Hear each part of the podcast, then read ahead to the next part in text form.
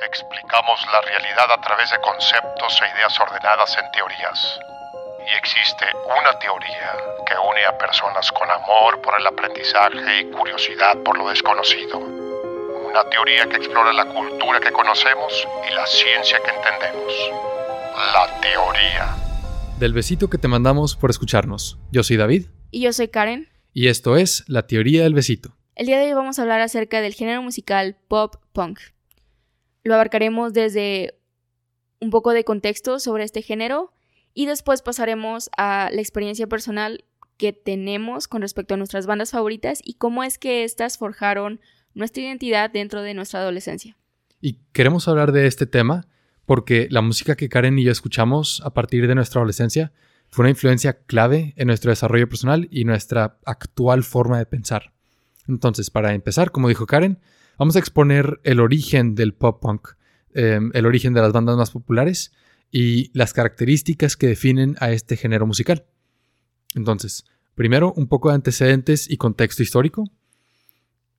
Hay quienes dicen que el pop punk tiene sus raíces en los 70s, con bandas como The Ramones, Buzzcocks y Generation X.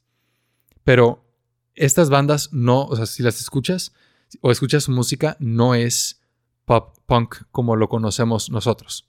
Sí es diferente, es punk rock. Y no es hasta que llegó bandas como The Descendants con su álbum I Don't Wanna Grow Up, que publicaron en 1985, que ya comenzamos a escuchar el estilo musical que conocemos hoy en día y los temas recurrentes que vemos en la letra de las canciones de bandas como Blink 182, Green Day, Sum 41 y otras más recientes como Fall Out Boy y All Time Low. Entonces, estos temas que, que vemos en pop punk sí son punk en el sentido de que son algo como edgy. ¿Tú cómo dirías eso?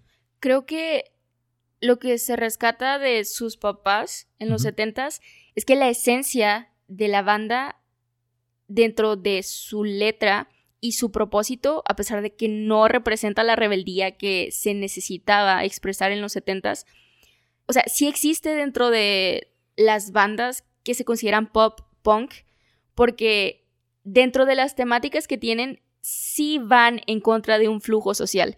Entonces, a pesar de que no exigen un cambio, sí lo manifiestan como algo que debería de ser normalizado, aceptado y mínimo tolerado. Pero al mismo tiempo es pop, porque... Necesitan ser pop, porque no hay otra forma en la que puedan, voy a decir, comercializarse muy deliberadamente, pero lo digo en el mejor sentido, porque sin su temática para el entorno social en el que se encontraban, que es a partir de los noventas, necesitaba adaptarse a un público que tenía un flujo de información que cambiaba constantemente. Entonces, si no se adaptaban a eso, es decir, si no tenían una forma de propagar su música, propagar su mensaje, y nada más se quedaban con el punk, con la idea de, hey, quiero transmitir esto de una forma más sencilla, pues yo creo que no iban a sobrevivir. O sea, yo no les daba más de tres días. Y una, banda este, de pop punk muy adaptable fue Blink 182. O sea, ellos cambiaron con el tiempo y su música cambió con su audiencia. Y yo creo que eso fue una de las razones por las que fue tan exitoso.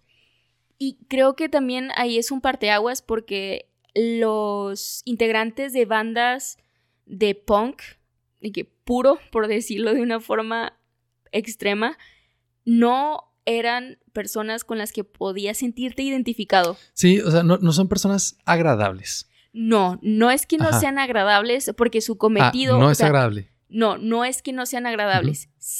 Yo creo que sí pueden llegar a hacerlo, nada más que su imagen, o sea, su persona que pública, no necesitaba ser agradable porque tenía que transmitir un mensaje. El pues punk era para demostrar rebeldía y para ir en contra del flujo, literalmente, no nada más en intentar hacer entender que eso existe dentro de la sociedad, como lo es el pop punk.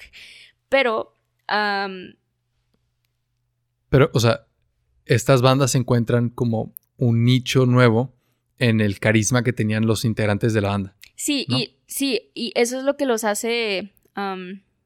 Creo que empatizas más con ellos. Sí, o sea, tal vez no quiero escuchar todos los días la música de este vato que se está drogando a diario. No, no sabes si se está drogando. Digo, al menos que canta sobre drogarse y casi, casi, ¿sabes? Sí. X. Punto es que nada más demasiado crudo, edgy y no para uso diario. Sí, aparte no dejaban nada de su persona no pública. Y creo que eso, por, por, ejemplo, los, los...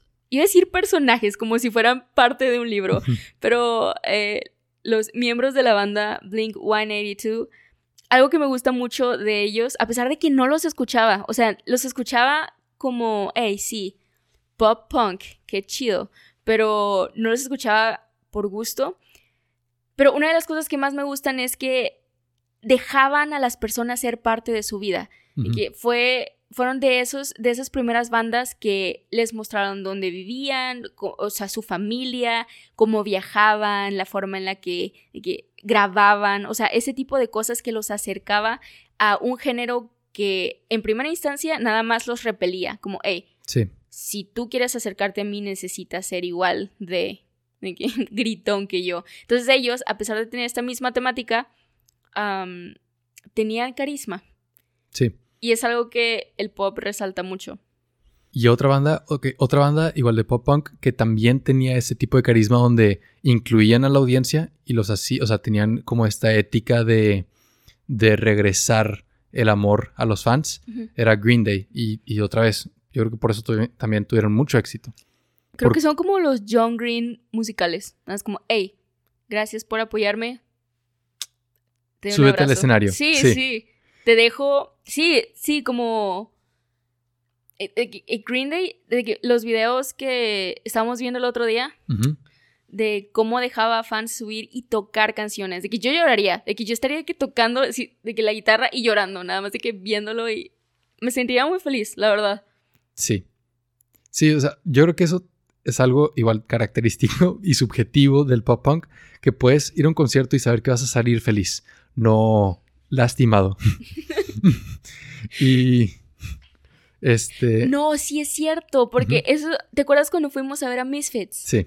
No, hubo un momento... Que Misfits también está tranquilo. Sí, no, o sea, sí, no estoy diciendo que sea de que el punk más pesado del mundo. Sí. Pero hubo un momento en el que David y yo estábamos ahí y casi, o sea, a mí casi me aplastan. Y que fácil, David me salvó como tres veces. Pero era porque habían dos personas de entre toda la multitud que no, debería, no debieron haber estado ahí. Y los sacó este, un guardia. ¿Te acuerdas? No, no me acuerdo de eso. Un guardia los sacó. Porque este chavo, o sea, todos estaban enojados con esta persona. Porque estaba de que tratando de iniciar un mosh pit Ajá. cuando nadie quería. Entonces estaba de que empujando de que a gente al azar a mitad del concierto. Y estaban todos bien tranquilos. Ya. Pero de repente se, de que se caían las personas como dominó y era como accidentalmente de que, ¡ay! ¿Sabes? Sí. No, pero sí salimos felices. Sí, no, pero... pero luego tienes anécdotas como la de, la de Raquel, de que a mitad del concierto alguien aventó un cuerpo. ¿Qué? un cuerpo. Sí, me acuerdo, sí me acuerdo. Vivo y es de que no sé. la duda, ¿no? Ajá no se veía vivo. dices, ¿qué, tipo de música era? Sí. No era pop punk. y eso es, eso es a lo que estamos llegando. Entonces, voy a, continuar sobre Green Day. y, un poquito de contexto sobre cómo Green Day este, inició. Al principio de pop punk, podemos dividir, podemos dividirlo en algunas categorías. Este, skate punk, Ramones Core ¿no? De que lo que se parece a, Ramones. Wow, son su propia categoría. Sí, pero de que ellos no están en ella. No, más, ajá, de que gente Crearon su propia categoría. Ajá. Este, y luego dos discografías. Una llamada Lookout, que es a la que pertenecía Green Day, y otra llamada Cruise, que es a la que pertenecían bandas como All, con A-L-L mayúscula. Y Jamás había escuchado de ellos. Soy honesto, yo tampoco. Es es nada más este, como la investigación que hicimos para dar antecedentes. Sí. Y de estas cuatro, la más exitosa fue Lookout Records con Green Day. Entonces empezaron a salir bandas que se parecían a Green Day. Y algo bien curioso, he escuchado muchas bandas hacer covers de Green Day. Y a pesar de que sus canciones son muy sencillas, nadie se, o sea, no se parece, nada. O sea, escucho, o sea, escuché una cover, creo que fue de Neck Deep, tocando una canción de Green Day, ni siquiera recuerdo cuál, pero no escuchaba, o sea, se, escuchaba bien diferente. Y ni siquiera de que, ah, pues con su estilo, no, nada más escuchaba como no igual de bueno, ¿sabes? Yo creo que nada más no quieres que nada se parezca a Green Day. Es que nada se parece a Green Day. Pero bueno, la historia de Green Day es que ellos comenzaron como una banda de punk que en inglés se llama DIY, Do It Yourself, de que mm. casera. O sea, no, no empezaron con, con como un contrato con una discografía que les dio un chorro de dinero para que... no, empezaron en un, un club. Sí, sí, sí. Un club llamado 924 Gilman Street, o abreviado como nada más Gilman. Y este club, em, lo que tengo entendido es que era gratis, era independiente y las o sea, bandas de punk como que iban iniciando iban a tocar y los fans, ni, ni siquiera fans de las bandas en específico, porque no eran conocidos. Nada más la gente que apoyaba el género en ese entonces iban a escuchar lo que fuera. La verdad, eso es un buen fanbase del género. Sí. Como, hey, ¿sabes qué? No me importa que toques mientras sea este género, yo te apoyo. Gracias por venir a tocar. Y Green Day era una de esas bandas, entonces tenían de que ya una audiencia automática, nada más por ser fieles a este, como a esta escena, ¿no? Y todo, bueno, entonces empezaron con eso, firmaron con Lookout en 1988 y después terminaron su contrato para hacer uno nuevo con Reprise, que es una subsidiaria de Warner Bros. en 1994. Y esto es ya donde eh, entra el drama. Porque Reprise, o sea, Reprise ya era como multinacional. Ok. Entonces, toda la gente de la escena punk original lo vio como... Se vendieron. Se vendieron, exactamente. De que estos datos ya, ya, no, ya no son DIY, ya no es casero, ya es un producto. Lo están comercializando demasiado. Al punto en que este, el club Gilman prohibió que regresaran. Imagínate. A mí eso me hizo bien feo. Está triste. Está triste. Es de que un lugar que debería ser como tu hogar, al que deberías poder ser como recibido en cualquier momento. Te dio la espalda. Te dio la espalda. Y no de que te prohíbo regresar. pero no, no es como que les fue mal. O sea, yo sí, o sea, sí hubiera resentido, sí me hubiera dado nostalgia. Pero no me hubiera arrepentido. Nada más no creo que se arrepientan. No, no se escucha arrepentido. Ajá. Es de que, mira, a mí todavía me caen bien estas personas, pero si no me quieren hablar, no es ni problema. Y tengo una cita aquí de Billy Joe Armstrong, este, como reflexionando sobre cuando firmó con, con Warner Bros. y cómo lo rechazaron, porque incluso en la calle de Gilman, o sea, la gente grafiteaba en la pared muerte a Green Day. O sea, extremo. O sea, lo tomaron como una traición. Billy Joe dijo que no podía volver a la escena punk, fuese el mayor éxito de la historia o el mayor fracaso, y que lo único que podía hacer era seguir adelante. O sea, muy estoico de que, mira, ni modo.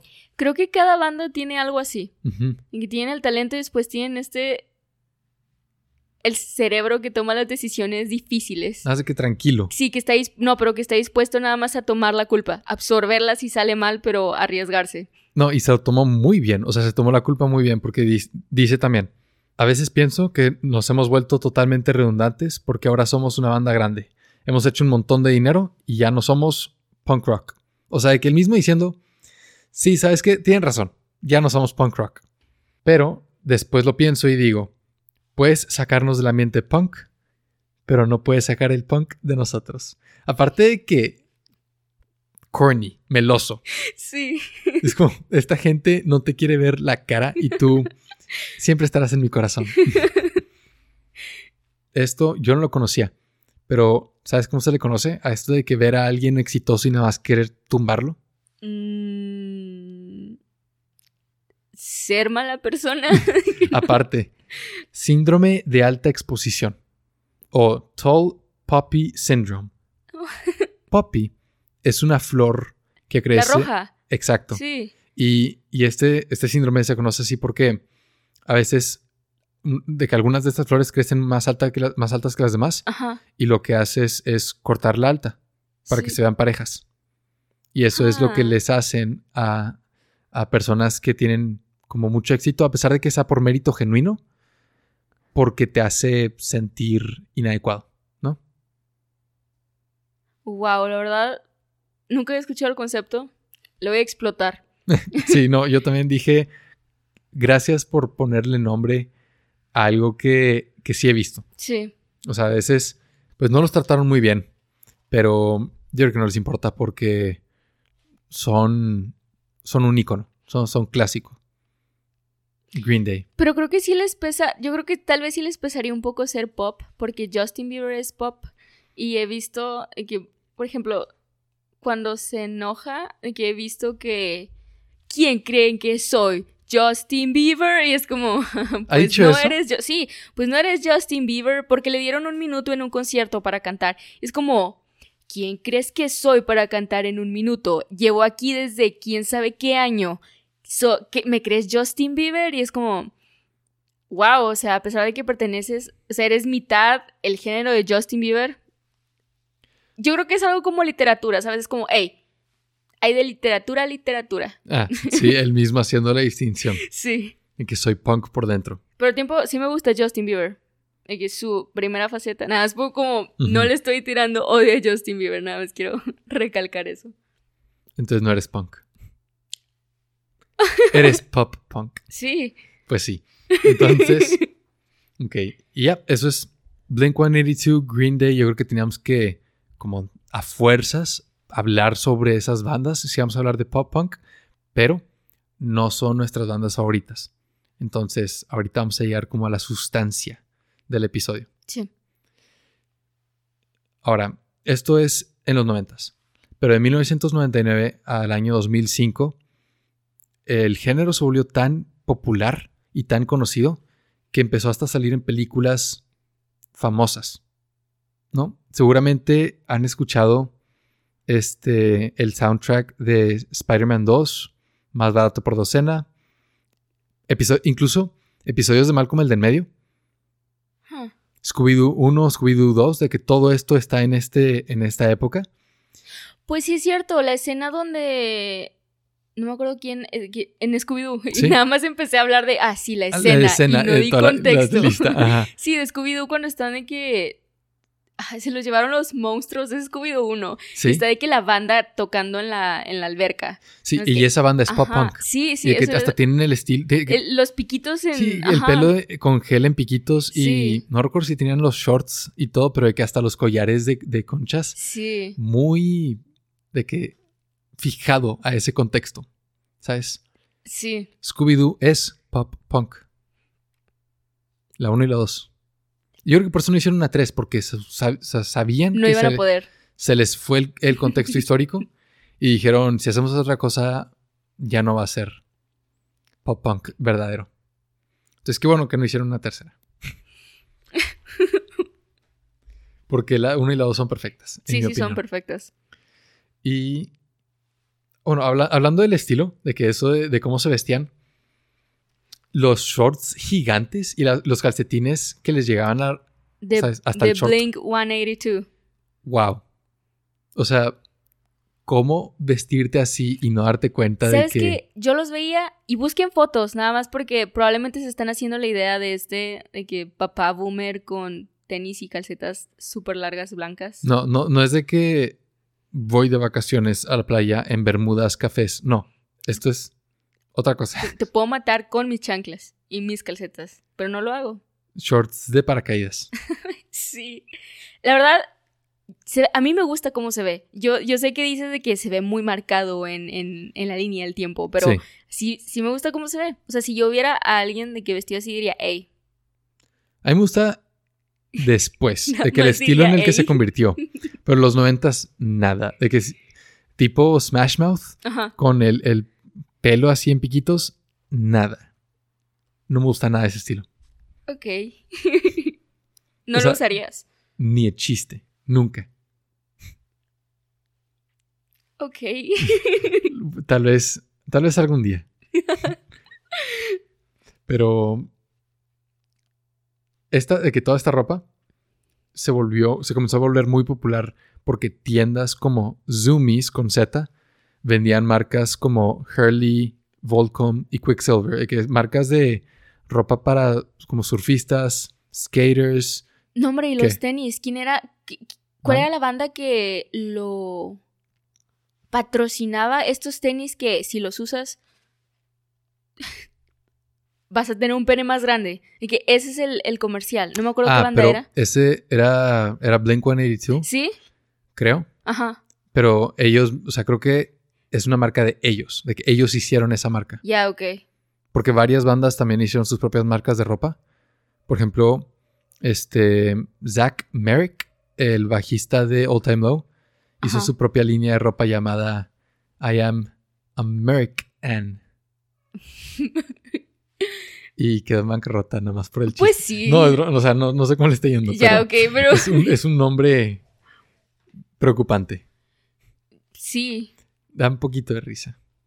Pero otra marca de ropa. Pero sí, o sea, si está chida fuera de la marca y eso, sí, sí se ve de que eh, la marca gigante, como este estilo de los noventas, nada más de que mira lo que estoy usando. He buscado ropa y se ve, es, como un proyecto personal para él. Desde que sus diseños creativos personales. Pero no es algo así. No es como Glamour Kills. Que, ¿Lo has visto? Es de que el, el, cerdito rosa con las alas. Ya, sí, sí, sí. Que este, igual eran patrocinados por, o sea, patrocinaban muchas bandas y las bandas de que All Time Low, Hey Monday, este, We the Kings usaban a veces ropa de Glamour Kills. Y ¿Te gustaba? Me gustaban las bandas. Pero... Y me gustaba la imagen. Ok. Pero no de que no, no, entendía, porque no daban contexto. Nada, era de que usó esta ropa a diario.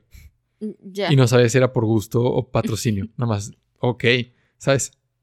También recuerdas este, las bandas como deportivas, no sé cómo se llame, pero las bandas que se ponían en los antebrazos. Como los basquetbolistas. Ajá, como, como si hicieran, como si alguna vez en su vida hubieran hecho deporte. Yo, yo las usaba, no jugaba básquetbol y no me importaba. Sí me lo llegaron a recalcar como, hey, juegas básquetbol, pero no como queriendo saber si en realidad jugaba no tranquilo. Sí era un, como para molestar. Y me, o sea, no me dio risa ni nada, pero sí me lo tomé muy niña emo, como no lo entenderías. Y ya, fue todo. Pero no, no las, esas sí no las volvería a usar. Y aceptaría que alguien menor de 17 años las use como para probar. Pero creo que si tienes más de 20 años y las estás usando y no eres basquetbolista, hay algo.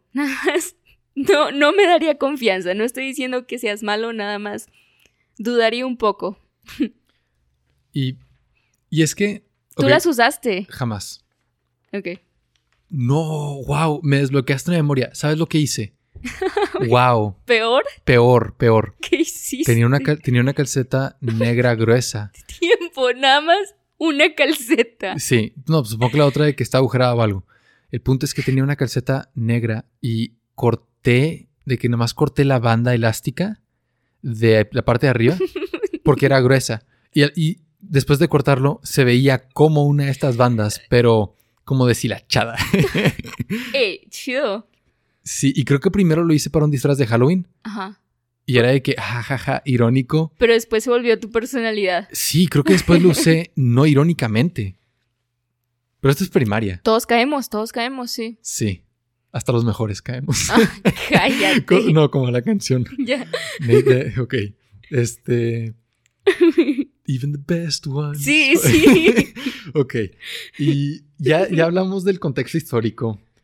Ya hablamos sobre como las características superficiales del de pop punk, pero ¿cuáles son las características genuinas, auténticas? De, su letra, de sus videos musicales, del estilo musical. O sea, ¿qué lo hace pop punk?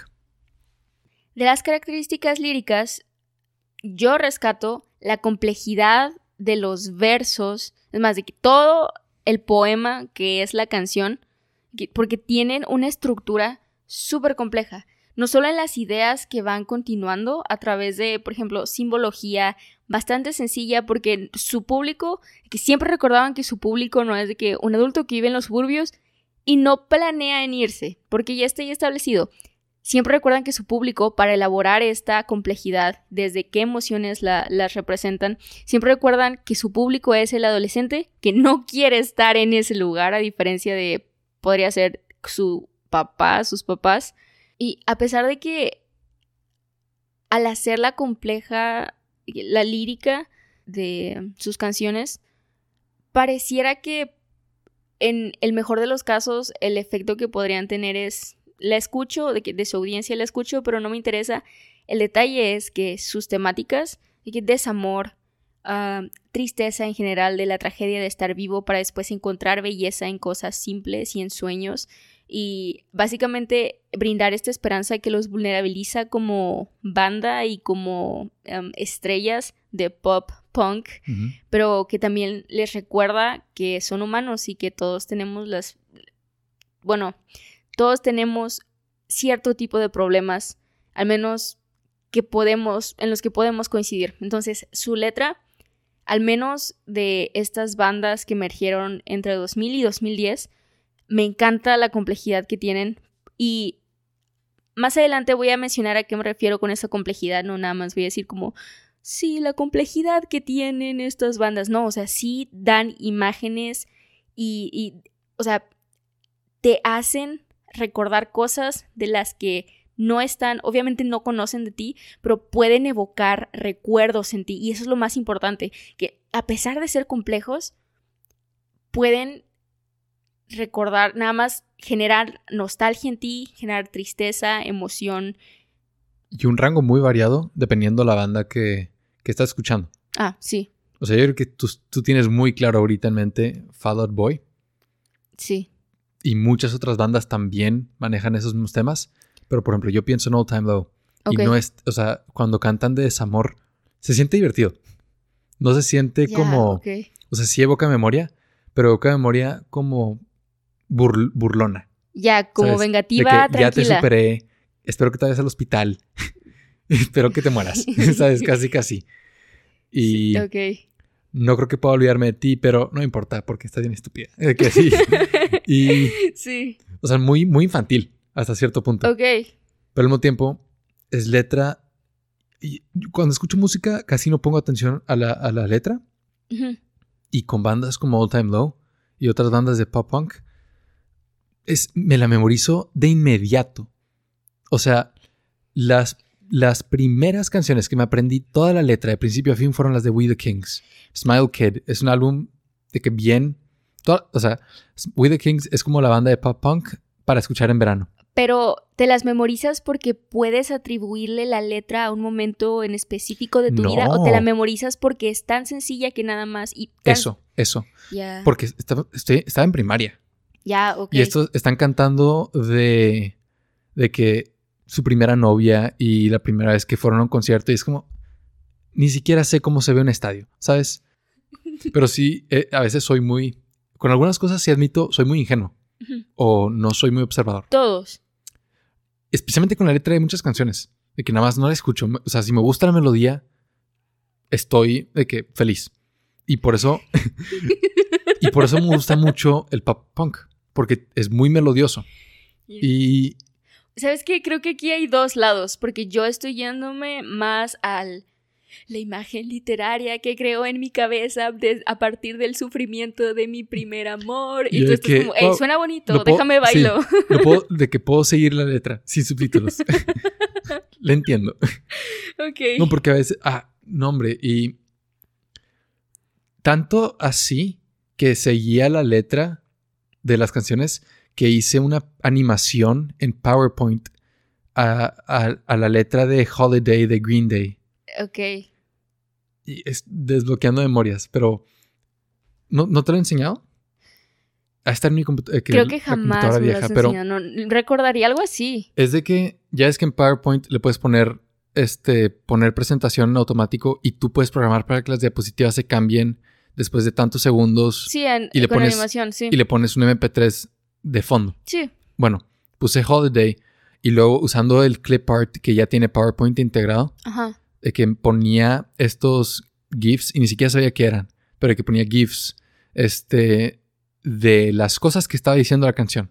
Entonces decía, este, a plastic bag on a monument, algo así, y ponía de que la Estatua de la Libertad con una bolsa de plástico en la antorcha. o de que este a man with no name y ponía de que a un señor con la calcomanía de My Name is en blanco. Eso está muy chido. está, ingenioso. Ah, es, lo contrario de ingenioso. Es, ¿qué estás diciendo? y lo ponía. Y la única letra, o sea, el único verso que me confundía. ¿Conoces la letra de Holiday? No me la sé. A ver, cántala. Este. No la voy a cantar por pena. Ah, ok, pero, eh, recítala. Dice, este, a ver. Lo puedo buscar. Ah, esa dice, I beg to dream and differ, algo así, from the hollow lies. This is, this is the, no acuerdo qué, of your life on holiday, ¿sabes? Y on holiday, que en holiday ponía que un gif de un señor en la playa, ¿sabes? o de que I pray to beg and differ, algo así, y aquí una niña rezando, ¿sabes? Ok. Mm, sí, de que can I get another amen. Amen, y era de que la niña, amen, ¿sabes? En, rezando. Este, me acuerdo más de las imágenes que de la letra, pero el punto es que, no, y hay una parte donde creo que dice un insulto homosexual. Ok. Y yo no sabía lo que era, y no lo busqué. Y nada más de que pistas de contexto. Ya, ok, es kill all the ajá. Ajá. Sí, por pistas de contexto. Yo nada más don't agree. Ajá. dije que a ese mayordomo. Ay, oye, ¿cuál es tu... no, o sea, yo nos dije que... no sé por qué, no sé si es porque era de que el único clip art que tenía accesible, pero nada más dije de que aquí está el mayordomo, aquí está la pistola, bang. O sea, es muy literal. Pero el punto es que, de que la letra para mí era fácil de seguir. Mira, dices. Mira, dices que eres, que eras muy despistado en ciertas cosas, que necesitaba la escuela, pero ese racismo. ¿Cuál racismo? ¿De qué estás hablando? O sea, yo nomás pensé a esa otra manera de llamar mayordomos. Pero ¿por qué tú? ¿Por qué crees que alguien mataría a un mayordomo? Que no, eh, te digo, era la única letra que no entendía. No es racismo, ni siquiera sé cómo clasificarlo. No es mi culpa. Porque... Es de sí, no, está bien. no, no.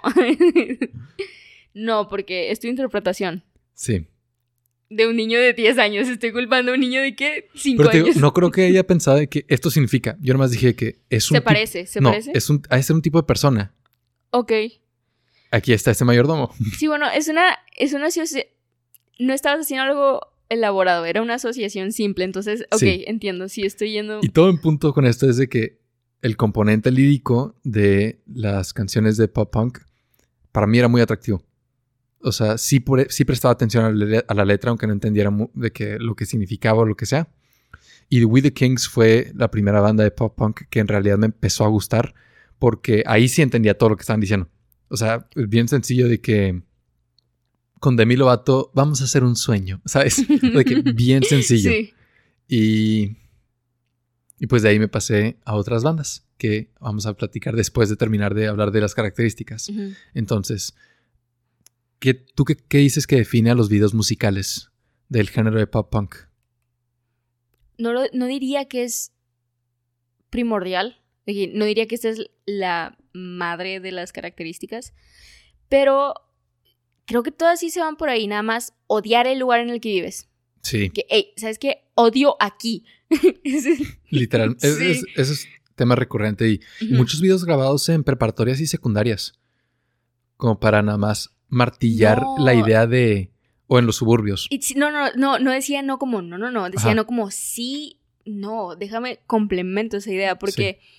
Ah, esta típica escena de toda película de adolescente, que es el personaje principal, que es un, no sé, basket case. Nada más está fuera de lo que es la norma social en ese momento en, su escuela.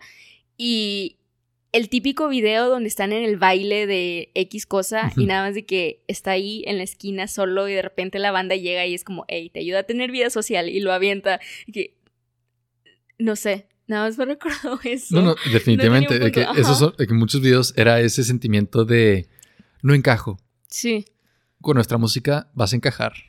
sí. Y vas a ser atractivo y vas a encontrar novia y vas a ser cool. No, sé sí prometían indirectamente todo eso. Pero tal vez a ti sí te lo prometieron. ¿Y, se hizo realidad. Qué buen chiste. Pero bueno, la parte de ser cool. ¿Y qué más dije? Oh, ¿Y somos novios? ¿Estás sí, somos novios. Pero no fue gracias a. No, no, porque a mí no me gusta. No. Si hubiera llegado contigo hablando de Fall Boy, automáticamente no Ah, claro que sí, o de Panic at the Disco o... Que de hecho sí, o sea, sí, sí platicábamos de Panic at the Disco. Pero... No me acuerdo. Sí, te regalé el álbum. Sí, sí me lo regalaste, pero nunca hablamos. sí, escuchábamos este Sarah Smiles. Eso fue al principio de nuestra relación. Sí, sí me acuerdo de eso, pero nunca hablábamos como... Porque era como el punto medio entre All Time Low y Fall Out Boy. Sí, sí, sí, sí. Aunque no se parezca tanto a ninguno, pero era de que, ok. Sí. Esto es, esto es como tierra compartida. Podemos escucharlo juntos. Y Red Hot Chili Peppers, pero eso no es, eso no es pop punk. No.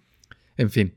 Yo creo que se entiende qué es lo que caracteriza al género y por qué fue tan como importante para nosotros en nuestra adolescencia creo que no, no, o sea, aparte de querer como salir, esta característica de querer salir de el lugar en el que vives, creo que otra es muy importante, sí había una distinción tanto en los videos musicales como en la letra de, tal vez no era una promoción directa, pero sí de, hey, nosotros estamos vistiendo así, ¿sabes? Nada más de que identifícate, de que nos podemos identificar entre nosotros. Ya, y creo que... Ajá, la cultura compartida. Sí.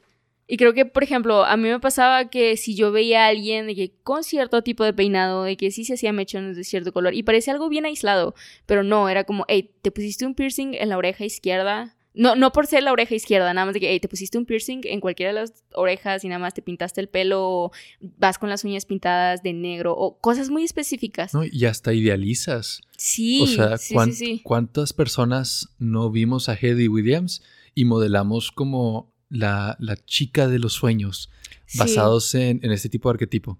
Sí, es Ese cierto. tipo de es, o sea, entiendes lo que digo, ¿no? Sí, ese arquetipo, ajá. Y, y pues, o sea, ¿qué, tanta influencia tuvo la letra de Fall Out Boy en, en tu búsqueda de pareja? Sí, crear un ideal de hombre. No, bastante, porque, o sea, la letra que tiene unas frases que te dicen, hey, así deberías de ser amada. Y lo dice de una forma bien indirecta, tal vez yo le estoy buscando de más. Está bastante explícito. ¿Dónde está tu hombre esta noche? Sí. Espero que sea un caballero. pues sí, yo también. Tal vez él no sepa lo que yo sé, pero tú eres. You were the last good thing about this part of town. Ah, y otra vez, de que el tema recurrente de pueblo natal. Sí, otra vez de que. lo único bueno de esta ciudad asquerosa de este eres tú. De este pueblito. sí. Y luego también es bien interesante cómo, ok, este tema de pueblos natales es algo característico del como centro de Estados Unidos. Ok. Porque muchas de estas bandas bien, o sea, salen de, de como pequeños pueblos del Midwest de Estados Unidos. Blink 182. Sí, y muchas otras. Este, All Time Low también es de, que es Small Town. Perdón, pero All Time Low, ¿qué? Es mi favorita. Es un chiste, es un chiste. y... Me gustan dos canciones de ellos. Ahí estás. Ok. pero no he escuchado muchas, especialmente las nuevas. Este. Pero lo que iba es que. Mm, a pesar de que nosotros no somos de un pueblo pequeño, o sea, tú y yo crecimos en la ciudad. Oye, perdóname, pero esto es una ciudad bastante pequeña. Relativamente. Pero dile eso a cualquier región. Bueno, ok, sí. Comparando, entiendo tu punto, pero aislada, que es como la vemos constantemente, sí es, sí parece una ciudad pequeña. Sí. Y, y yo creo que por eso De que el hecho de que nosotros lo vemos como algo pequeño en comparación a otras ciudades más grandes, nos identificamos con ese sentimiento de abandonar este pueblo y este pueblo chico, todos se conocen, ¿sabes? Y, luego cuando no encajas en tu, en tu entorno, que puede ser preparatoria secundaria, este, pues aún más te identificas con él, ya me quiero ir. Sí. Ya no quiero estar aquí. Y yo creo que eso pasó en muchos países alrededor del mundo, que no tenían un Midwest como Estados Unidos. Por último, sobre lo característico del pop punk, quiero hablar de como la transición al emo. desde la vestimenta, desde la letra, desde... ¿Desde todo, dónde? Todo, de que la temática, el estilo y la audiencia que también como empezó a madurar en esa dirección más emo. Yo creo que la banda más como importante de este periodo fue My Chemical Romance. Sí, sí, sí, Y eso es algo, o sea, yo me acuerdo cuando, cuando encontré My Chemical Romance en Groove Shark. ¿Tú tenías Groove Shark? Sí tenía, pero lo tuve tarde. Yo era de las que descargaba cosas de Ares. Nada más era de que, hey, escuché esta canción en no sé dónde. Por obra de no sé qué pude retener dos, tres versos y estoy como loca nada más de que buscando, buscando, preguntando. Y es como, eso hacía. Pero no, no sé cómo escuchaba la mayoría de las personas música en este entonces, porque obviamente no era Spotify. Pero. YouTube. YouTube también era popular. Sí. Mucha gente descargaba y que literal los convertía. Sí, sí. Pero no sé, según yo, mucha gente sí usaba Groove Shark, pero no estoy seguro. Yo sí usaba, pero no fue mi primera, o sea, no fue mi primera opción. que antes de eso sí fue eso de descargar de YouTube. Pero sí. Y lo bueno de, no sé otras plataformas, pero lo bueno de YouTube y de Groove Shark es que sí tiene un algoritmo de recomendación. Entonces, si escuchabas muchas, muchas bandas de un mismo género, te recomendaba otras parecidas. ¿Sabes cuál me acuerdo? Había una que era de emociones. E, esta aplicación. Ah, sí, sí, sí, sí. ¿Cómo se llamaba? No creo cómo se llama, pero básicamente le pones el, la emoción que sientes y, te da una playlist. Sí. Este, de ese tipo de música. También ahí conocí mucha música. Y. O sea, yo conocí My Chemical Romance, digo, a través de Groove Shark y me gustó inmediatamente. ¿Qué canción? ¿Qué mande? ¿Qué canción? Ah, creo que la primera canción que escuché de ellos fue, o sea, definitivamente fue de, de The Black Parade, pero no sé si fue Teenagers. Ajá. fue, una. Sí. creo que fue Teenagers. Pero, este, no conozco a nadie que le guste pop punk que no le guste My Chemical Romance. Eso es cierto. Y tal vez, o sea, probablemente hay alguien. Pero todas las personas con las que he platicado de, de, música, de pop punk, eso siempre es, eso es obvio. Es terreno neutro, sí. Obviamente te gusta The Black Parade y no estás harto de escuchar el intro. Nada más es algo muy universal. Y, y vimos un, o sea, vimos un análisis de por qué es tan como este, agradable para las personas, porque tantas personas se identifican con, con My Chemical Romance. Y es porque sí es emo, es muy triste, este, mucha de, o sea, gran parte de su letra es deprimente, pero siempre hay como un tono de esperanza. Sí. Dice, te, te guía hacia el final, que es mejor que antes. A pesar de que estés hablando de que porque los álbumes eran conceptuales, de que manejaban ciertos temas y de que Black Parade, mucha muerte, enfermedad, pacientes hospitalizados, ¿no? Y aún así es de que, pero estamos marchando, ¿no? Hacia un mejor, hacia un mejor mañana, que podría ser el otro lado, pero igual positivo. No, y sabes que canciones que nada más a veces, o sea, e-, ese contexto que das nada más de que, hey, tienes esto de fondo, nada más recuérdalo porque de repente vi una canción que no tiene nada positivo y así que deprímete, pero recuerda, no estás solo. y sí está muy chido. Que puedan jugar con extrema tristeza y nada más de que dolor, pero también recordando que no es lo único que hay. O sea, que puedes... Siempre hay una forma en la que puedes mejorar y que alguien te va a ayudar y que no estás solo. eso es lo más importante, no estás solo, porque que reconoces a alguien que tal vez algo bien tonto, pero que tiene el mismo estilo de música que tú dices, ay, no, o sea, que te sientes seguro. Yo me acuerdo que cuando entré a, a prepa, que, estaba, iba a hacer el examen de admisión, todavía ni entraba aquí cuando entré, no, cuando iba a hacer el examen de admisión, me acuerdo que vi a esta chava y, o sea, nada más la vi, o sea, yo estaba aquí súper nerviosa porque dije, no conozco a nadie, no, o sea, ¿qué voy a hacer? No? O sea, ¿cómo le voy a hablar a la gente? Y vi a esta chava que ni siquiera no sé si esto es exactamente lo que traía, pero tenía el pelo corto, usaba lentes y usaba, creo que traía Converse negros. Y tenía, no sé cómo describirlo porque estoy diciendo cosas bastante mm. sencillas. No, pero lo que, lo que me enseñaste de outfit emo para cuando tu mamá no te deja comprar ropa emo. Converse, Vans y nada más. Jeans, este, skinny jeans negros. sí. y en playeras de que nada más rock, ni siquiera tenía que ser de música de pop punk, era de que ACDC, Metallica, sí, entonces vi a esta chava y se los juro que ella estaba sola de que nada más en su rollo la vi y se me iluminó la vida, nada más dije, ella, ella tiene que ser mi amiga. Y sí, nos llevamos muy bien, ahorita ya no hablamos tanto, pero, o sea, sí encontré mi cielo entre todas las personas que no podía identificar como parte de mi grupo. No, definitivamente es un género musical que, crea comunidades. Y sabes identificar. No sé cómo, nada más que hay un radar ahí, como, hey. Y no. Ah, y yo envidio mucho que nos perdimos la experiencia de tener conciertos locales. O sea, saber que. Porque lo que tú dices, pues te tocó, ¿no? De que en prepa. Pero imagínate saber que cada año tales bandas vienen y que si tú vas, vas a estar rodeado de personas que comparten esa cultura. Ah, sí. O sea, nunca, nunca tuvimos eso. No, y ahora menos. sí.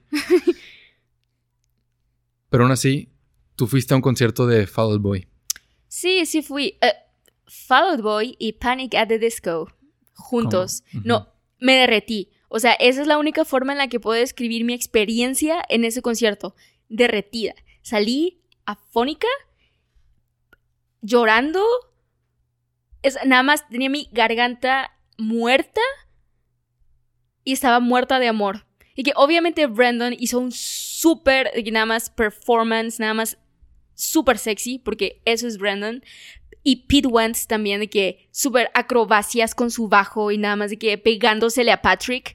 Y obviamente cada vez que se acercaban en un tono homoerótico, todos gritábamos, todos, todos. No es como aceptando que eso era lo que estábamos viendo sin poder creerlo.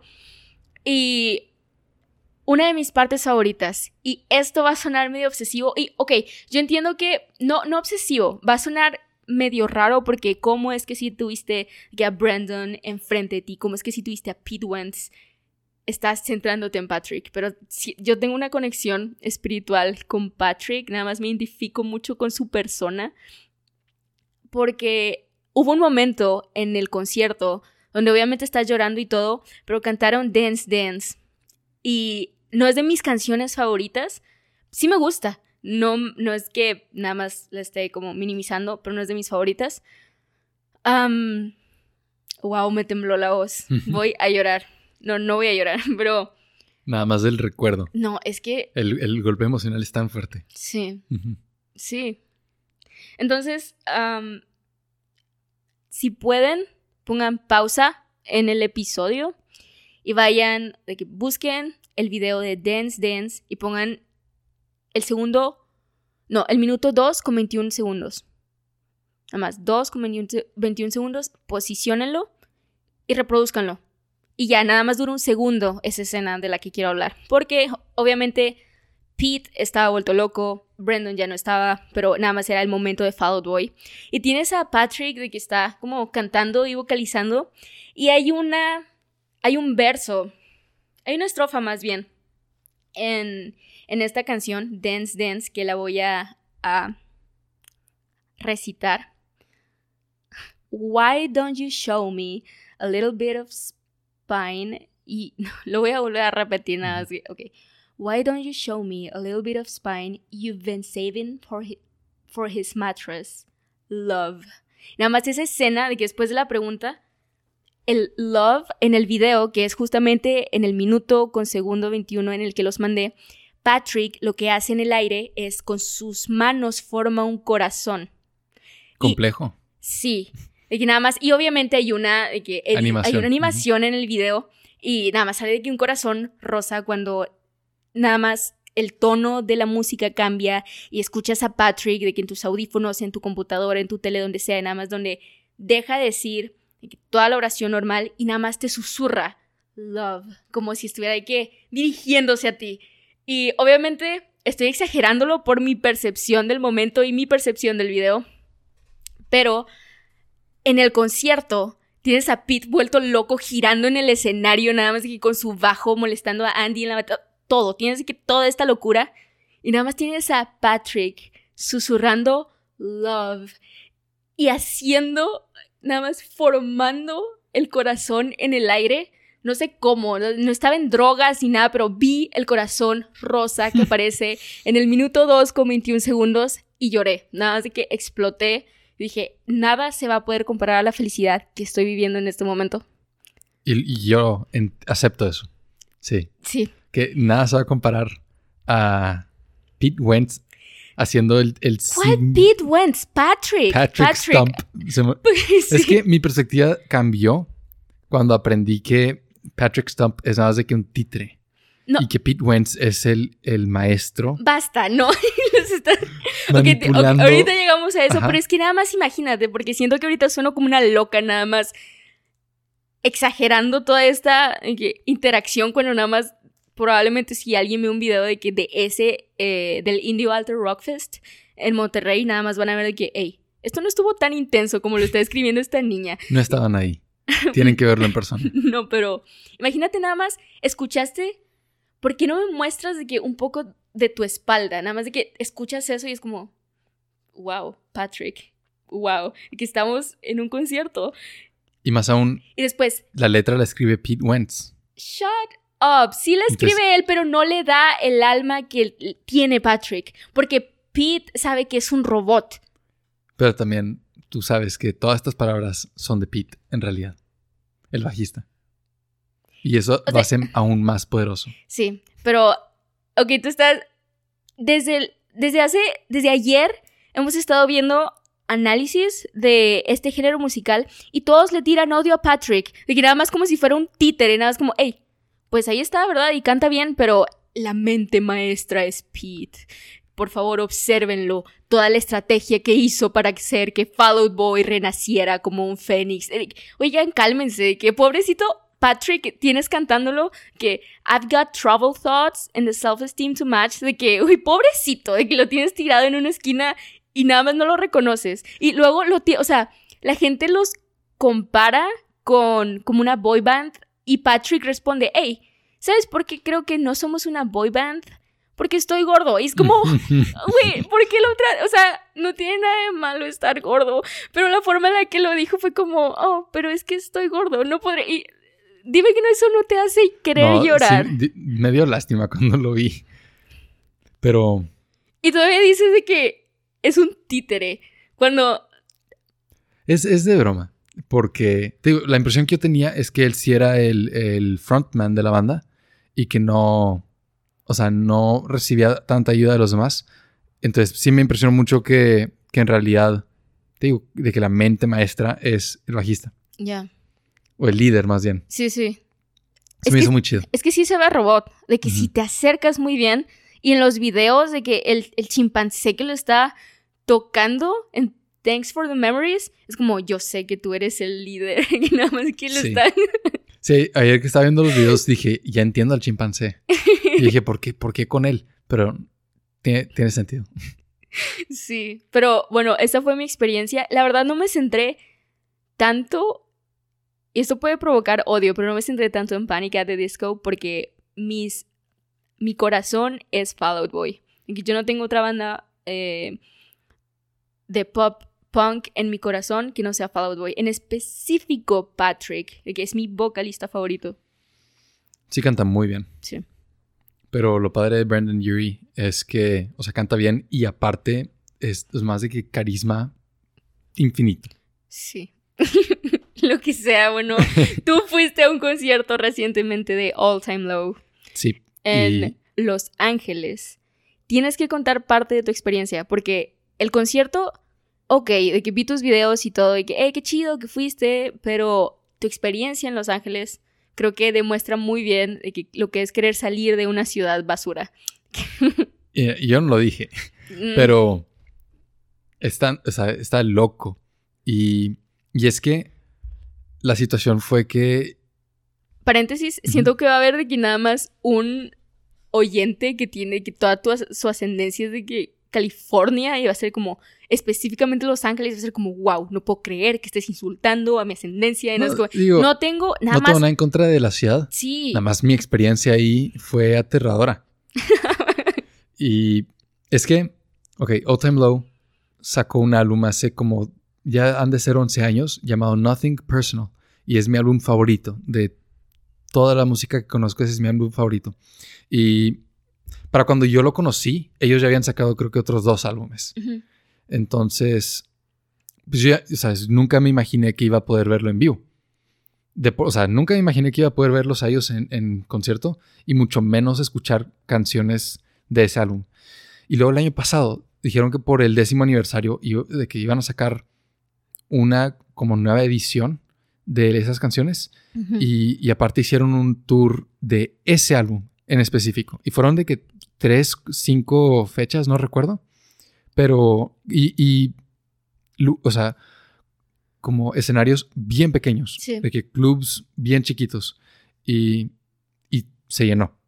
No, obviamente, o sea, imagínate, es una súper buena estrategia, porque si Fall Out Boy, de que Paramore, Fall Out Boy, Green Day, nada más de que lo que sea, hiciera lo que sea, cualquier banda nada más hiciera un, hey, mis mejores canciones, una gira, pagas lo que sea, sí, y que yo quiero escuchar esas canciones en vivo.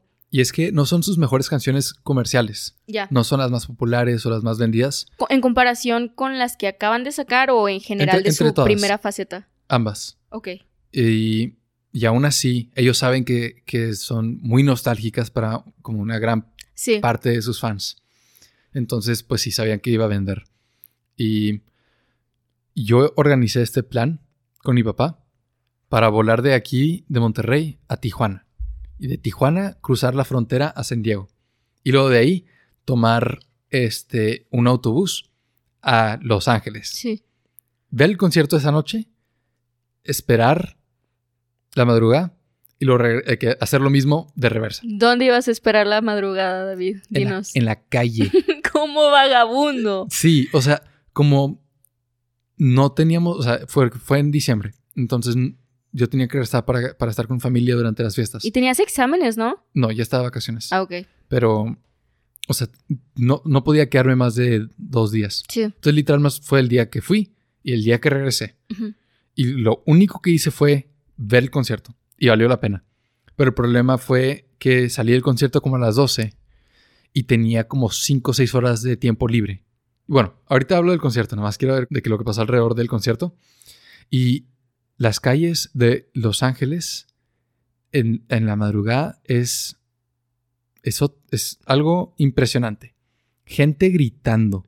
Y ni siquiera las ves. Nada más escuchas los gritos y los escuchas cerca de diferentes lugares y diferentes tonos y no, no hay nadie. Yo lloraría de que si estuviera en esa situación nada más de que o te haces gritas, ¿sabes? Nada más de, hey, no me das daño, yo también grito, nada más de que yo también soy parte de ustedes. Y es que, o sea, sí tenía, no nomás estaba de que sentado en una banca, como esperando a que alguien me matara. No, pues no. O sea, sí, sí estaba moviéndome, yendo de un lugar a otro, y luego al final, o sea, estaba reservando tiempo porque habían dos Denis cerca, y cada Denis me permitía, porque les pregunté que, oye, ¿cuánto tiempo puedo estar aquí antes de que me corran? Porque son bien estrictos. Ajá. Este, igual, porque hay mucha gente que no tiene hogar. Entonces, de que no tienen enchufes para conectar este cargador, no te dejan estar en más de un, eh, que en un establecimiento por más de dos horas. Este, te corren si estás parado afuera, nomás porque hay luz, etc. Sí, no, y aparte, lo que me comentaste de la carga, que nada más no, no, no levantaba la batería de tu celular. Y ah, se tardaba sí muchísimo. no sé qué tipo de voltaje tenía o qué, pero finalmente, que antes de llegar al concierto, finalmente encontré un lugar donde puede cargar mi celular. Y sí, puedes hablar de la ética de cargar tu celular en un restaurante, pero, porque a pesar de que compré comida, pero se tardó como dos horas. encargarse. que tuviste que comer el pastel y que es súper lento. lento. para que no me corrieran y pudiera terminar de cargar mi celular porque no tenía nada. Pero bueno, y entonces fui a, de que ya después de las 2 de la mañana fui a un Dennis y luego a las 4 fui a otro y luego ya me dio tiempo para que agarrar el camión y regresar al aeropuerto. Pero antes de eso, loco, nomás gente gritando, corriendo, alguien en bici, eh, nada más gente fuera de control. Y el concierto fue, fue de las mejores experiencias de mi vida. No diría como tú de que en ese momento supe que jamás iba a volver a ser igual de feliz, pero, o sea, nada más escuchar todas las canciones que llevaba tantos años escuchando, este, en mi celular o en la computadora, en vivo, no sé, no lo, o sea, en ese momento no lo procesé realmente, de que no, no me di cuenta de que wow, esto es real, realmente estoy aquí escuchando esto hasta después del concierto. Y, hubo un, momento del concierto donde el guitarrista Jack saltó al público, porque siempre lo hace, pero estaba tan pequeño el espacio que cayó enfrente de mí y luego extendió su mano y yo la agarré. Y, o sea, que, o sea, no la agarré agresivo, de que obviamente que fue como high five, porque aparte se, parece un poquito a Borat. Y, y agarré su, de que, ¿sabes? Hicimos Voy a hacer el sonido. Más de que nuestras manos se unieron. Nos sostuvimos las manos. Me vio a los ojos. Y luego regresó al escenario. Y dije, ¿puedo morir en paz? Sí. Ya. Esto es. Esto es tranquilidad. Hice todo lo que tenía que hacer. Y. No, o sea, loquísimo. Nunca pensé que. que iba a pasar algo así. Y lo estoy diciendo ahorita en el podcast nada más para registrarlo y saber que no fue una memoria inventada. O sea, sí pasó. Y, y, compartirlo con ustedes lo hace más real. Pero estando ahí también escuché que, que una de las chavas que estaba en el concierto hizo lo mismo que yo, pero desde Australia. Wow. Y dije, y no me sorprendió. Está impresionante, pero no me sorprendió porque, pues, sí, yo haría lo mismo si viviera en Australia. De que no importa en dónde viviera, encontraría el dinero o la manera de venir y lo escucharía. Porque sé que es solo una vez en la vida. Pero con All Time Low. Sí, con All Time Low. Eh, es personal. Es un chiste. Pero. Y sí sé que, le han tirado mucho odio a la banda. Porque es, no es seria, ¿sabes? No, la verdad. Me caen bien porque Fall Out Boy, si no me equivoco, y creo que ese es un dato que me diste tú, los, como, les dijo, hey, vénganse, abran los conciertos, según yo. Sí, y aparte, en su video musical de Weightless, sale, sale Fall Out Boy, Fall Out Boy. En su video musical de Weightless sale Fall Out Boy. Están, o sea, están tocando un concierto y están como poniendo estas etiquetas encima de como varios personajes, burlándose de toda la escena de pop punk. Que eso es algo también que me encantaba de Old nada más como la conciencia de sí mismos y burlarse de ellos y su comercialización y, su música y sus personalidades. Y en, el video ponen de que a, no sé, supongo que Patrick Stumpy Pete Wentz, no recuerdo bien quiénes eran, pero aquí diciendo, estos datos están copiándose nuestra música. Y, o, no he visto eso. O de que, y luego también sale Blink, de que los, los miembros de Blink 182, Ajá. igual de que con un globo de que esto está aburrido, hay que irnos. y, y, también tienen otro video, este, creo que es de I Feel Like Dancing, donde hacen de que es toda una parodia de cómo este, un agente los contrata y cambia toda su imagen publicitaria y los convierte de que en una cajita feliz. Y luego Weezer, años después, hizo su álbum de que con la misma temática, pero ya lo había hecho Blink-182 y All Time Low primero. Entonces, eh, está bien. Sí. Pero en el video ponen de que, ok, estas son las tres cosas que tenemos que hacer para tener éxito. Y es de que, primero, cambiar su imagen, ¿sí? De que necesitan verse sexy. Y entonces de que los ponen de que hipersexualizados como Pete Wentz. No, apenas te iba a decir, creo que esa es la estrategia que siguió, de que burla la estrategia que siguió Pete. Nada más como, hey, hay que hacernos sexys. Patrick, tú sé sad boy. Pero yo voy a hacer el sexy esta banda. Y luego consigue un patrocinio de una bebida energética, Rockstar. Entonces todos empiezan a... Que, por cierto, Monster, aquí estamos. Sí. Fin. sí. Y entonces, igual, porque queremos tener éxito, Monster, patrocínanos. Sí. Entonces empezaron a usar que gorras, camisas, todo de Rockstar. que hasta el, de que el escenario, todo está decorado de Rockstar. Y, y lo al final es de que, ok, por último, para tener éxito, no tengas tus propias ideas, róbatelas de otros. Y hacen parodia de videos musicales de, de personas muy famosas. De que hasta el de American Dream, oh, ¿cómo se llama? Teenage Girl o Teenage Dream de, Katy, Perry. Sí, es. Teenage Dream de Katy Perry. Igual que en las nubes y, varios otros videos este, famosos. Y me gusta mucho eso. O sea, aprecio mucho no lo he visto. su estilo. La verdad, creo que la razón por la que los puedo llegar a minimizar tanto es porque no los conozco. No, sus videos musicales sí son una gran parte de su como estilo. Ya. No, y no. Jamás he visto nada de ellos. Pero creo que tú te adaptaste más a Fallout Boy de lo que yo me adapté a All Time Low. Sí, desde que me dijiste que es tu banda favorita, pues empecé a escuchar canciones, empecé a aprenderme la letra. Y yo ya sabía que All Time Low era tu banda de pop punk favorita y nada más escuché y escuché y escuché y por más que decía, hey, es por David, nada más me, gustaron dos canciones de un álbum X que jamás, es la canción más X que a nadie le gusta, que es como el extra, y Coffee, The Coffee Shop Soundtrack o algo así. Esa canción la amo y es como, uy, ¿esa canción qué? Pero igual, o sea, no pasa nada porque compartimos otros gustos. Ah, claro, no es como que esto define nuestra relación. hey, no te gusta All Time Low, no puedes ser mi novia. No te gusta Fall Boy, muérete. Bueno, ese sí sería real. no es Pero, cierto. No, o sea, también nos gustan mucho, mucho otras bandas de pop punk. Paramore. Sí, Paramore. Y... Ella era mi ideal de, hey, yo quiero vestir así. Y yo quiero tener el pelo naranja, aunque no me quede. Y yo quiero ser ella. Yo no sé qué era lo que me gustaba de Paramore.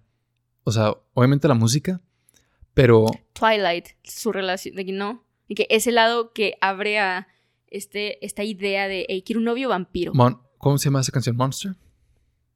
No. Monster, algo así. Tiene una canción en el, soundtrack de Twilight. Pero... Mm, mm, mm. Sí, o sea, para mí, Riot fue uno de los primeros álbumes de, música que compré. Igual My Chemical Romance, los primeros álbumes de música que compré. Ah, Decode. Y algunas, algunas menciones honoríficas que queramos decir antes de concluir el episodio, porque son bandas del género de pop punk que también nos gustan mucho, merecen como ser reconocidas, a pesar de que no sean nuestras favoritas y, y no hayan sido este, como importantes para explicar el origen y las características de, de pop punk, ayuda para que ustedes identifiquen, hey, me gusta esa banda, eso es pop punk. Y eso de que nace de todo lo que estamos diciendo. Entonces, por ejemplo, Paramore, obviamente, Panic at the Disco, este, The Offspring, de los primeros, o sea, a la par con Green Day y, y con Blink 182, igual de importante. Simple Plan. Simple Plan, igual de los primeros. Y, y luego hay otros de que, que tenían canciones hit que todos conocían, o sea, muy universales, como The Old American Rejects con Dirty Little Secret, o sea, muy famosas. Y también, este, bueno, estas son algunas bandas que yo escuché por diferentes lugares, o sea, videojuegos, canciones de videojuegos, películas, recomendaciones de Groove Shark, etc. Pero que muchas veces además terminaba comprando el álbum y escuchándolo mil veces. Como Hey Monday, que yo siempre relacionaba con Paramore porque cantante mujer, pero obviamente diferente, su propio estilo. Y un dato interesante es que la cantante de Hey Monday, este Cassandra Pope, fue novia del baterista de Old Time Low. Hmm. Y tenían de, tenían de que escenas de Día de Gracias con de que todos reunidos como si fueran una familia. Sí. En tour. Muy agradable. Está muy bonito. Ya no, ya no son ya está casado, ¿verdad? Todos los de All Time Low están. La mayoría. No, todos. Solo uno no. O sea, este Alex Gaskar, que es el cantante, él a mí se me hace muy bonito que se casó con su novia de, de, secundaria. y, y, obviamente de que los cuatro, el baterista, el guitarrista, el bajista y, el cantante, son amigos desde secundaria. Que tienen, una tienen fotos de ellos en su fiesta de graduación juntos. Y, y han estado juntos trabajando, haciendo música desde entonces. A mí se me hace impresionante. Oye, yo no conozco mucho de su historia, pero no han tenido ese como como hiato o separación o... Sí, de que una pelea que los haya hecho de que, hey, te odio, yo no quiero hacer música. O sea, no una, o sea, una pelea de que fuerte, no como... O sea, han, ligado con la idea de separarse. Y lo digo porque es muy como... Mm, igual, burlón. Sí. Por ejemplo, Alex Gaskarth, el cantante, tiene una banda con el bajista, creo que es el bajista, Mark, de Blink 182, llamada Simple Creatures. Y ese es como su, su plan B. Aplicándola a Nick Jonas. Sí, de que él ya se fue por su onda. Y luego, igual Jack Bearcat, el guitarrista, igual él tiene otro grupo musical y hace otros proyectos. Y no se parece nada a All Time Low. Entonces, en, el concierto donde yo estaba, de que se tiraron carrilla, como diciendo de que tú vas a, tú vas a romper la banda porque ya hiciste otro y nos estás abandonando. y es de que tú fuiste el que lo hizo primero, ¿sabes? O sea, lo tratan como juego. Terapia de banda, nada más enfrente de todos. Sí, no, porque, o sea, se ve que les gusta lo que hacen. Sí. Y luego los otros dos, especialmente Zach Merrick, el, bajista, es como si, es, o sea, es como si fuera un hobby. Porque tiene, que tiene muchos otros gustos. Y esto no se parece, porque él es como un, el arquetipo de de jugador de fútbol americano. Sí. De que no queda en el grupo. Y aún de que sí, bueno, termina quedando porque comparte la pasión por la música que tienen los demás. Etcétera. Entonces, vaya, son muchas cosas que me hacen realmente admirar la banda. Pero, o sea, no es la única que me gusta también. Estas otras que voy a mencionar, igual no, no, no me gustan al grado que he escuchado todos los álbumes y canciones como All Time Low. Pero Cartel y Boys Like Girls. Bueno, si es de ese, yo igual de que You Me at Six. You Me at Six, sí, Underdog. Sí. También, de que esas canciones. O sea, es nada más como. Esta canción me gusta y es similar a Fall Boy. Ey, a la lista.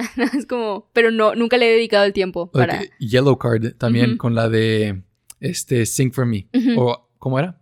No, sí, creo que es Sing for Me. Pero Yellow Card de que pop punk con violín. sí. Y, y The Used, que también es como por el lado de My Chemical Romance. Nunca los escuché. Es, es, es, más parecido a My Chemical Romance. Es un poquito más emo. Este. ¿Emo pero hay esperanza o emo no, hay este esperanza? no, es emo sin esperanza. ok. y, no, no, pongo tanta atención a la letra, pero la música se escucha. Así, ok, ok. Y, igual otro un poquito más emo, Falling in Reverse. Este. No sé si. Es que creo que no, pero Black Veil Brides entraría aquí. No lo he visto. O sea, no lo veo en las listas, pero sí es el género. Es que para mí, para mí sí es medio pop. Tal vez no sea pop. Y es que sí comparte audiencia. Sí. Entonces puede ser. Y por ejemplo, el himno de Fallen Angels es. O sea, es o sea, la letra es muy similar, o sea, la temática más bien es similar. Y la forma, de, la ejecución en la que la letra crea un punto, no sé si sea pop, punk. Creo que no es, pero te digo, es la de que comparten demografía. Comparte cultura. También esto igual probablemente una minoría y está discutible, pero el inicio de los Jonas Brothers. Definitivamente no, yo no lo pondría a debate. No, por ejemplo, Mandy. Ajá. Eso es, pop punk. Sí. Y nada más de que no se consolidaron como banda en el género porque se adaptaron a. Lo que. A Disney y la audiencia que los. O sea, que le estaba prestando atención. Sí. Pero su intención inicial era ser pop punk, claramente. Sí, y si la escuchan, es igual. Están escribiendo a, cualquier niña, de que Mandy, la, canción es una descripción de que esta niña que no encaja en ningún lado, pero es bien chida, que nada más si le prestaran atención, sabrían lo que en realidad es, que toda la canción es eso y lo hacen desde, sí, pop, no, pues sí, nada más de que letra y, y como su vulnerabilidad porque puedes acercarte a ellos de que es pop, pero también como la ejecución es punk. Porque le meten más que vocales más graves, le meten más guitarra, le meten más batería y no se escucha tan tierno como, por ejemplo, cualquier canción de A Little Bit Longer que puedas escuchar. Sí, más como balada. Sí. Dejando los honores, no sé si ya terminaste. Sí, ya. Pero al hablar de balada, que creo, o sea, al hablar de este cambio de los Jonas, que para mí al inicio, insisto, sí es pop, punk, no me decepcionó ese cambio, porque me gustaban los dos, pero sí me gustaría transicionar a la decadencia, que, o sea, puede tomarse como decadencia. Al principio yo lo vi como algo muy triste porque, por ejemplo, si comparamos la letra de cualquier álbum de, en mi caso, Fall Out Boy, con cualquier, por ejemplo, todos sabemos que Fall Out Boy tuvo un hiato, pero desde, o sea, a partir del 2018 hasta el 2013 no hubo nada de Fall Out Boy.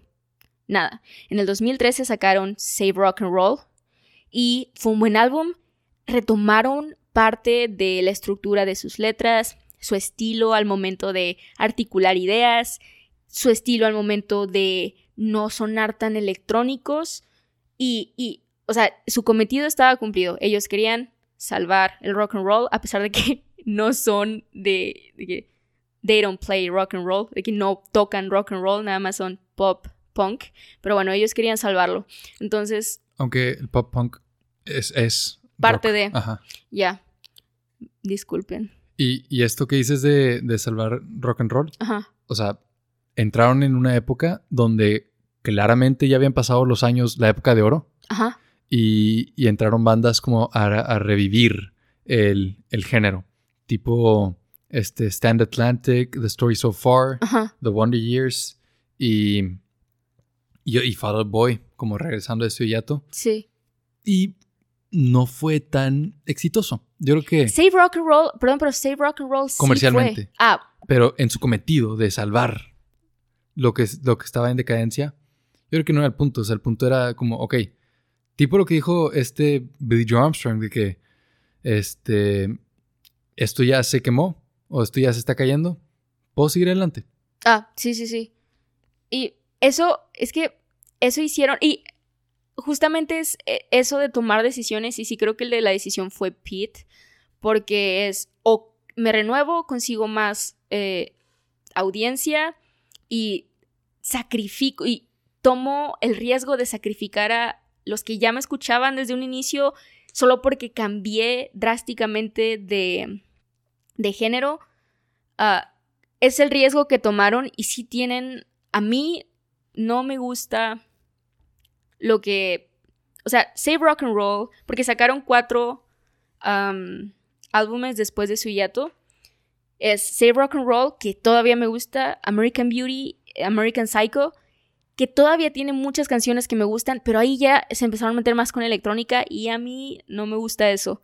Y creo que aquí es donde yo sí hablo de decadencia, porque entiendo de dónde viene, pero creo que a mí sí me entristeció un poco porque no es lo mismo y no es como que quisiera que prevalecieran, pero sí mínimo que su ejecución no fuera tan simple, porque de pasar a versos que te transmiten cosas como que, por ejemplo, di mi nombre y el suyo con el mismo aliento.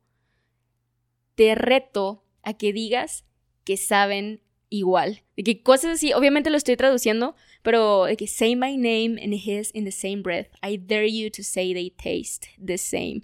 Esta letra imposible que exista en, por ejemplo, en el álbum del 2018, Manía, mucho menos en el nuevo que intenta rescatar unas cosas como en el primer álbum de Believers Never Die y este, Believers Never Die, volumen 2, con Lil Peep perdón, no tengo nada en contra de Little Peep, pero sí en función de Follow Boy. Nada más. Me dan ganas de llorar. Entonces, es que no traje una comparación de la simplicidad de la letra que ahorita tienen, que es el típico coro que nada más repite tres veces de que oh yeah y después de que una palabra como let's, no, nada más una oración de que let's get wild, y nada más de que sí, vamos a vivir libres, locos, nada más de que, hey, esto no es tu letra, de que tú solías decir que querías ser la fricción de los jeans de la persona que estaba durmiendo con la chica que te gustaba. De que I'm watching you from the closet, wishing to be the friction in your jeans. ¿Qué te pasó? Entonces, sí, ellos sí dieron un, un salto que entristece, porque Pete, ¿qué onda? Yo sé que se está adaptando y que está tomando las mejores decisiones para la banda para que puedan seguir navegando. Es eso, sí. Y aparte, una cosa que mencionó David, no mencionó ahorita con respecto a su concierto. Creo que All Time Low, si no me equivoco, corrígeme, si sí, me equivoco, que tiene una canción que nada más nombra estados, de que los estados en un cierto orden. Ah, sí. Sí. O sea, la de Hello Brooklyn están hablando de cómo van a hacer una fiesta cuando el mundo se termine y están hablando de todos los países y estados que están invitados. Pero es una lista grande. Sí. Y, y en la en, el concierto, creo que dijo mal un nombre. Porque dije que, ay, ¿sabes? Se me olvidó. Sí. Y luego al final de la canción dijo, ay, lo rolví. sí. Y es que, y me hizo pensar, la verdad, la letra de antes está muy elaborada. Sí, y justo eso, eh, eh, por eso la mencioné, justo eso es a donde quiero llegar. Sí, está triste y se me hace triste y todo. Y qué bueno que las personas ahorita puedan conocer a Fall Boy por lo que ahora son. Nada más no supe cómo ponerlo en palabras. Nada más me quedé trabada como si no pudiera decirlo, no puedo darle nombre. Pero también entiendo que como que Patrick me pongo en, en sus zapatos y es como, hey, tengo todas estas odiseas. Nada más de que tengo que cantarlas y ponle tú que sí se la sepa, pero nada más de que estar produciendo cosas nuevas y el contraste entre aprenderte nada más una estrofa que se repite entre gemidos de la canción y tengo toda esta Biblia que tengo que repetir tal cual con los mismos tonos, sí creo que es más sencillo. Y hasta yo lo haría, nada más de que, hey, ¿sabes qué? Nada más quiero decir tres palabras y pongan, rellénenlo con música y ya. Digo, y, y si vende, qué bueno. Sí.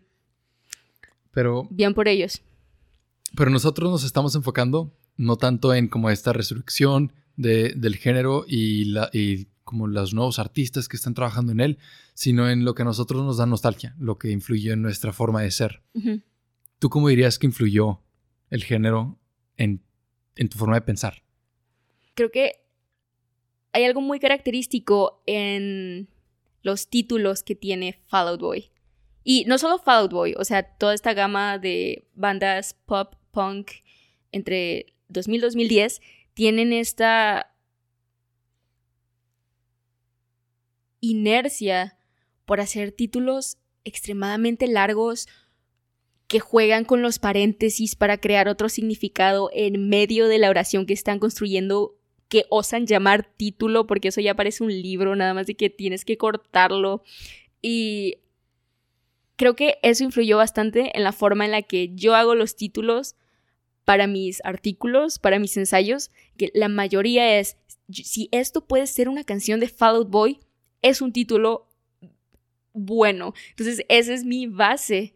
si esto es un título de una canción de Fall Out Boy de entre el 2000 y 2010, ah, creo que puede funcionar esto. Y no solo eso, me atrevo a defender, nada más de cualquier forma pudiera hacer una investigación de si alguien presenta, o sea, si me ponen a 10 personas enfrente de mí y yo no conozco cuáles son los 5 que sí escuchan a Fall Boy y los 5 que no escuchan y les pido que escriban un título o un ensayo o que hagan un poema, estoy segura de que puedo reconocer a los que escuchan a Fall Boy con el simple hecho de leer sus títulos y la forma en la que estructuran algo poético. Estoy Puedo dar mi vida por esa afirmación, aunque sé que puedo estar mal, pero estoy segura porque gran parte de la audiencia, al menos hasta donde yo sé, se centraba en este lado opuesto al que tú dices que tú eres más musical, pero por la letra de Fall Out Boy no lo, no lo puedes ignorar. Es imposible que ignores todo eso. Entonces, creo que teniendo ese lado de si no dice lo que yo siento, no lo escucho, creo que sí puedo decir que al menos en mí influyó en... Digo, no solo en mí, de que yo creo que en, la mayoría de los que escuchan Fall Out Boy, en la forma en la que escriben. Ah, y en la forma en la que vestía, de que uno, algo más sencillo, de que nada más yo quería ser Patrick.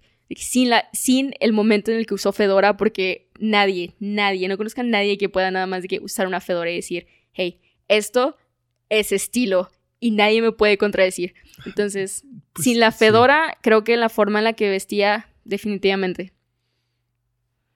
Para mí. Sí, esa, pero te iba a preguntar de que, qué onda contigo y All Time Low, de que cómo. O sea, yo, va más por el lado de esto de, la escena que tenían en, en, Día de Acción de Gracias y la amistad que yo veía en ellos, de, de la importancia de tener amigos. Pero la importancia de, pertenecer a una comunidad, más, más que nada. A una, y o sea, yo nunca pertenecía a la comunidad de, fans de All Time Low porque, nomás por región.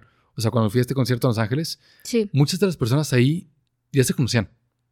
De que, ah, ¿qué onda? Y por nombre, porque ya habían ido a varios conciertos antes. No, y, gran parte sigue siendo en línea. O sea, entras a grupos y es como, hey, nos organizamos para ir a X concierto.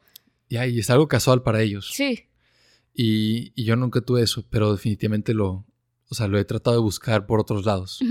De, como lo que tú dices, es ver cuando llegaste a prepa y viste a esta chava y sabías que, que había una cultura compartida. Sí, sí.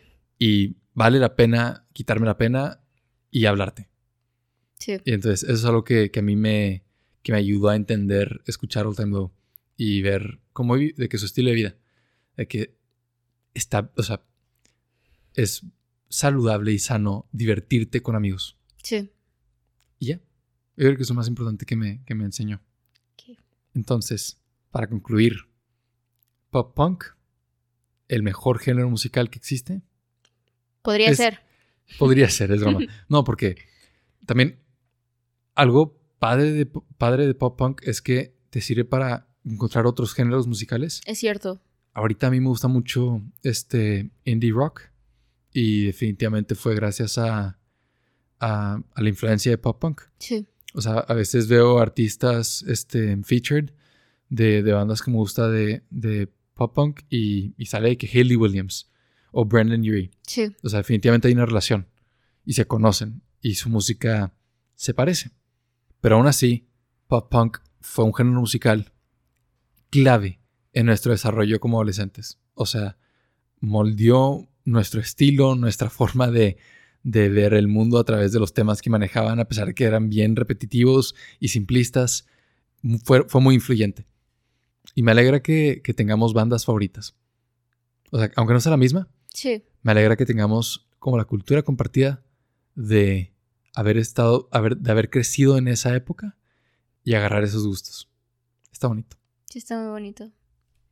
Les agradecemos mucho por escucharnos en este episodio. Esperamos que hayas aprendido algo sobre este género musical y, que si no reconociste alguna de las bandas que mencionamos, pero te llamó la atención lo que dijimos sobre ellas, escúchalas en Spotify. O sea, todas estas bandas está padre. Y si no te gusta, ni modo, pero te apuesto a que sí. ni modo si no te gusta. Hablamos muy bien del género de pop punk, pero aún así sabemos que ha recibido mucha crítica y que mucha gente lo ve como, como un género casi este, degradado. Porque, o sea, muchos de los temas que maneja sí son sencillos y hasta a veces parece que nada más están quejando. Como quejándose de problemas primermundistas, de niños que crecieron en los suburbios que no tienen perspectiva del mundo. Pero, o sea, si es música para adolescentes y y les, les ayuda a ellos a, definir o quitar confusión en cuanto a su identidad, yo creo que es algo muy bueno, muy padre. O sea, esto de, que, que, forma nuestro desarrollo como personas no es este... O sea, no lo damos por hecho. Nos ayudó a, entendernos mejor. Y, al final del día, yo creo que lo importante es que cada quien descubra su propia cultura. Entonces, si, si a través de música sencilla de We the Kings yo llegué a escuchar All Time Low y Panic at the Disco y eso me ayudó a tener una cultura más compartida con Karen y ahora estar en una relación con ella, qué bueno, ¿no? X que, que la letra a veces de pena ajena es, es descubrir una cultura. Sí. Y sentir que perteneces a una cultura. Eso es bien importante para cualquier adolescente. Entonces, es bueno porque de ahí puedes encontrar otros gustos y te ayuda a definir tu propia personalidad individual. Entonces, igual, esperamos que te hayas podido divertir con nosotros. Te pedimos que te suscribas al podcast, que nos dejes una reseña y compartas este episodio con tus amigos, porque Karen y yo queremos seguir sacando episodios cada semana y para hacerlo necesitamos necesitamos poder crecer con este podcast. Además, tenemos un Patreon donde podemos recibir donaciones de su parte y hay diferentes niveles que tienen diferentes recompensas.